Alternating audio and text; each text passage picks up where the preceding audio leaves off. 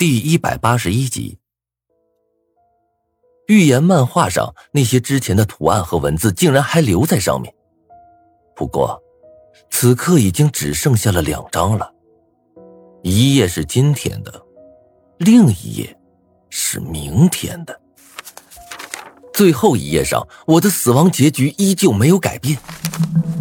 我如遭雷击，身子不住的颤抖起来。这怎么可能？难道说林东贤和林老头并不是这场游戏真正的威胁？一想到这个可能，我的头几乎都要裂开了。这短短的十几天，几乎是我一辈子的噩梦。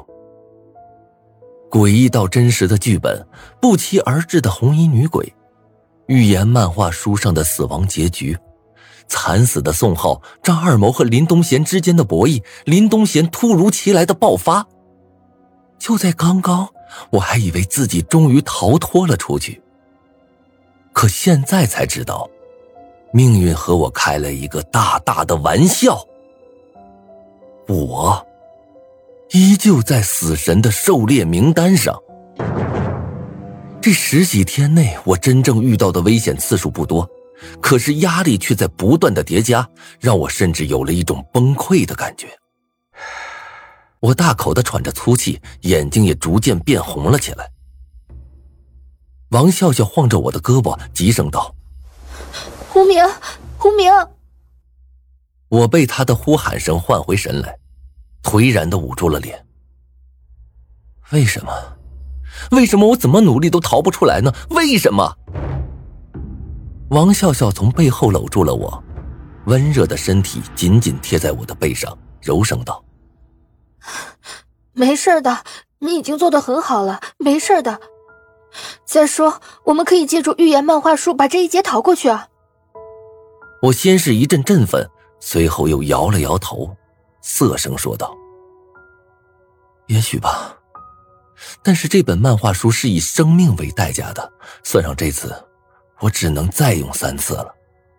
可是咱们要进行的游戏，恐怕远远不止三场吧。”王笑笑用力将我身子扳了过去，指着自己的鼻子，眼中闪过了一丝皎洁。你傻呀！咱们又不是每一次都要用。再说了，就算你不能用了，不是还有我吗？看着王笑笑一脸自豪的模样，我摸了摸她的头，忍不住笑了起来，心中的郁闷之色也消失的无影无踪。没错，比起以前来。现在的我已经不是一个人了，而且我也发现了一个问题，那就是之前我使用预言漫画书的方法有些错了。单纯的知道未来发生的结局，在死亡游戏中一点用处都没有。这本漫画书的预言并不是全知全能的，它有很多限制，预言出来的内容也有些问题。就比如这次。我本想用漫画书预言出这次游戏的全部内容，想要借此找出生路，可是，它所呈现出的只是一个死亡结局，中间那十四页压根一点卵用都没有。而且，就算知道了结局又怎样？死神来了中，男主角的预言能力可比这个强多了，可到了最后，还不是死了？想到此。我闭上眼睛，在心里默念道：“伟大的诺查丹马斯大人，您最忠诚的仆人渴望您的神力，请为我预言吧，请告诉我，我究竟怎样才能在这场游戏中活下去？”我暗暗祈祷着。下一刻，预言漫画书上的图案逐渐扭曲开来，一幅崭新的画重新出现在了我的面前。我和王笑笑看完了新的预言，忍不住倒吸了一口凉气。任我们怎样都没有想到，罪魁祸首竟然是他。第二天，我和王笑笑到了教室，在微信群里发消息，让大家回到班中。九点时，班里的人渐渐齐了。大家不知道我把他们叫来的用意是什么，个个都疑惑不解的望着我。看到班里的人都到齐了，我站起身来，一边往苏洛言面前走着，一边高声说道：“今天把大家叫来，是有件事告诉大家：真正的危险还没有解除。如果再不做些什么的话，大家今晚都会死。我这句话一出，班里顿时炸了锅，人声鼎沸。苏洛言面色难看的站了起来，阴沉的问道：“无名，你又想搞什么鬼？林东贤的阴谋已经破产了，现在只要把张二毛拉出来，拍完剩下的电影，我们就安全了。这一次，你已经输了。”我点头，大方的承认道：“没错，这次你确实赢了，我心服口服。不过，你敢不敢把林东贤之前想做的事说出来？”苏洛言轻蔑一笑，扫了一眼众人，嘲讽的说道：“哼，那家伙脑子有病，以为剧本上说的是真的，想要把我们全部杀掉来祭祀恶鬼，换取寿命和金钱，怎么了？”我点头。沉声道：“脑子有病的家伙不止一个，除了林东贤，还有别人也想这么干。”苏洛言哈哈大笑起来，指着我的鼻子，神色猖狂：“哎，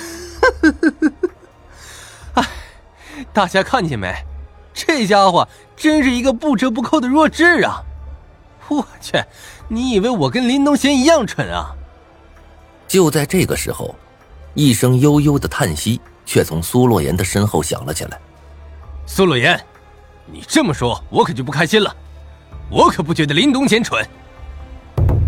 苏洛言的身子顿时僵住了，他张大了嘴巴，眼中满是不敢相信的神色。陈破军慢慢站了起来，脸上带着一抹古怪的笑意。苏洛言回过神来，转过头，愤恨的问道。为什么？陈破军哈哈大笑，脸上带了一抹狂意。苏洛言，你不是弱智，是大弱智。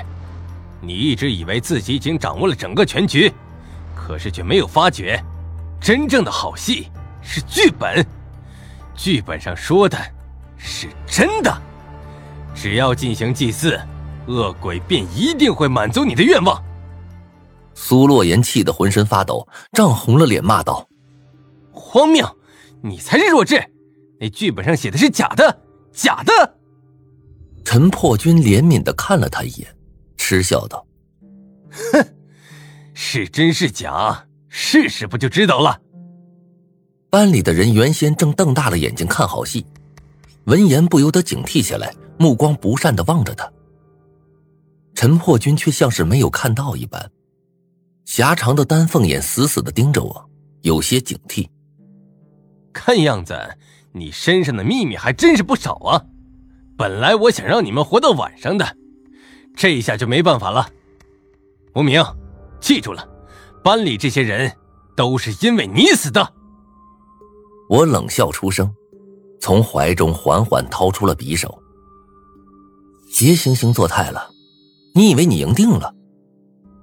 陈破军点头，脸上满是自信之色。